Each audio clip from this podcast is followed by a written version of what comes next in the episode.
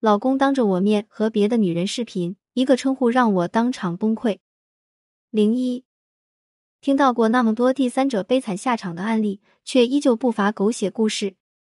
第三者们之所以那么愿意飞蛾扑火，抱着一种明知山有虎，偏向虎山行的心态，无非就两种心理：一是总觉得自己是个例外；二是面对一生挚爱，我也无能为力。可是任性的搅入三个人或者四个人的感情之中，真的可以光凭一腔热血就能处理好这种关系吗？零二，艾雪儿，二十八岁店员。我和他认识是在我们店里，他一进门我就感觉他一直在看我。我看他很高很帅，就主动去招待他了。那天他和他朋友在我们店里买了两万多的衣服，临走他悄悄在我耳边说了一句：“等你下班一起吃饭。”说完，把一张名片塞到我手里。吃饭的时候，他无名指的婚戒总在我眼前晃。他可能注意到我总看他的戒指，特别淡定的说：“我已经结婚了哈，但我们这岁数的夫妻。”你也懂，只剩下责任了，在一起都是为了孩子。说着的时候，还给我夹了菜。不知道为什么，听完他这句话，我不仅不反感，反而还觉得他更有魅力了。他今年四十五岁，有自己的牙医诊所，据说还开了几家分店。当晚吃完饭，坐在车里，他拉了我的手，跟我表白，说白天一进我们店看见我时的心动感觉，已经二十多年都没有过了，他不想错过。我看着他的眼睛，深情而坚定。我沦陷了。那晚我们都没回家，该发生的都发生了。我们的爱情在那天开始，我的第三者之路也是从那天开始的。之后就是每天他一有时间就来接我下班，送我各种礼物，还说如果我想开自己的服装店，他会资金支持我。我开始沉浸在这种幸福里，甚至很难想起他是有家有孩子的人。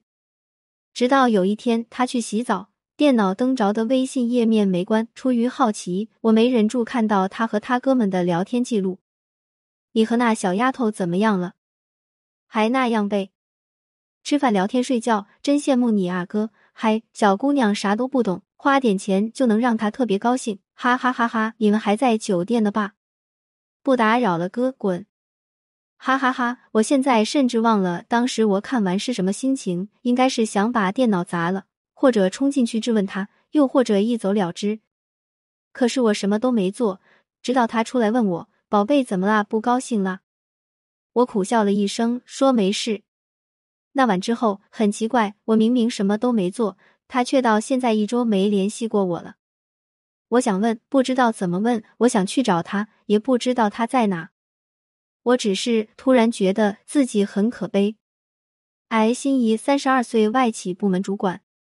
我俩都是婚外情，我曾经是他的下属，他一路把我提携到部门主管，后来他跳槽到另一家当副总。他应该就是网上写的那种完美的另一半，不仅是生活上的伴侣，也是事业上的伙伴。大到项目决策上，他会给我指导和建议；小到生活琐事，他老婆常年在国外工作，所以他俩经常处于两地分居的状态。我经常会和我老公说出差，然后去他那里住一周。我们相处的很愉快，也非常默契。可能在外人眼里，或者在他邻居眼里，我俩才是真正的夫妻。但他有个问题，就是在我面前，他一点都不避讳他对他老婆的关心和宠爱，甚至经常在我面前秀恩爱，比如发语音问他老婆那边怎么样，我想你了，过段时间飞过去找你等等。我在卧室的时候，他也会在客厅和老婆视频。有一次，我实在忍不住了。问他你能不能在乎下我的感受？秀恩爱至少让我回避一下吧。结果他来了一句：“你为什么要回避呢？”我一时间说不出话。是啊，他从没承认过我是他的什么人，我只是欣然接受他对我的帮助和陪伴。至于感情，我觉得我付出了很多。他，我就不知道了。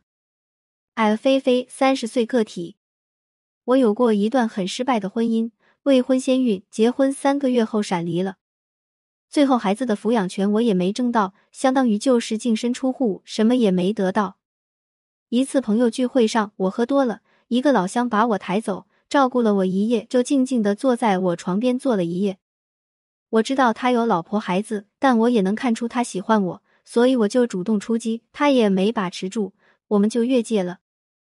他隔三差五来找我。我感觉我又有人爱了，有人疼了。我觉得是上一段婚姻的不幸，才让我如此幸运的遇到他。我开始逼他离婚。起初他认真的跟我谈离婚的利弊，但离婚的决心他是有的。可后面我感觉他也不怎么积极了，因为他老婆很强势，很泼妇的那种性格，而他是那种憨厚老实的。后来我想了个办法，就是尽快怀孕，这样他没有理由拒绝我了。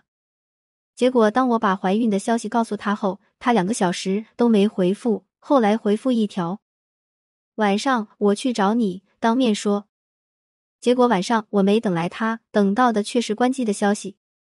我到处找，还联系了我那些老乡们，发现他退了老乡的群，还把我们所有人拉黑了。零三，为什么大多第三者的下场都很惨？侥幸心理。我听过第三者们最常说的一句话，就是我俩情况和别人不一样。可是你听了他们声泪俱下的描述、困扰以及最后的结局，怎么都那么的似曾相识呢？是啊，每个人都觉得自己是个例外，但在做第三者这件事上。真的是很少有例外发生，结局几乎全都一样。你追他逃，或者一拍两散，非要说不一样的话，那也只是逃离和散伙的方式不一样罢了。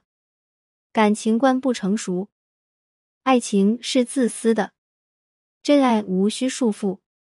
这话本身没什么错，但如果把它任性的当做道德败坏的理由，恐怕不仅会遭受非议，还会让人觉得有些可笑。真爱可以有很多方式寻找和获得。我爱的人是他，只是恰好他已经结婚了而已。这种不过是你给自己的行为蒙上了一层自我开脱的滤镜。一个三观正确的人是不可能把一个有另一半的人列入可交往对象的范围内的。写在最后，想对那些还在歧途中的姑娘们说：爱情固然是美好的，值得我们所有人期待并去大胆追求。不论最后结局怎样，若干年后，当你回顾那段作为第三者的经历。恐怕你曾经认为的那些很美好的人或事，都会因为这个身份而显得黯然失色。不存在什么错的时间遇见对的人，因为有的事，有的人压根就不应该开始把时间浪费在错的事和错的人上面，本身就是对自己不负责、不自爱的表现。自爱的女人在男人面前会显得格外有魅力。然而，当你默认了当第三者这个身份时，自爱这个特点你已经完全不具备了，对方肯定也会有所察觉。一个不自爱的人也很难得到别人的爱。